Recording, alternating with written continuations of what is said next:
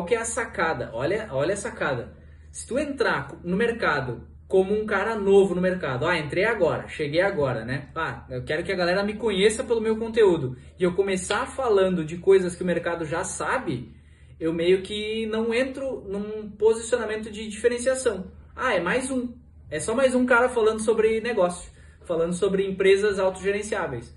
E não é isso que a gente quer. A gente quer entrar no mercado justamente pegando a galera assim no tipo, cara, que é isso? Pera aí que eu esse termo eu nunca ouvi falar. E esse termo é novo para mim. E aí o cérebro da pessoa fala assim, pera lá, para que isso aqui eu não conheço. Daí vai te dar uma atenção que talvez num termo conhecido tu não teria.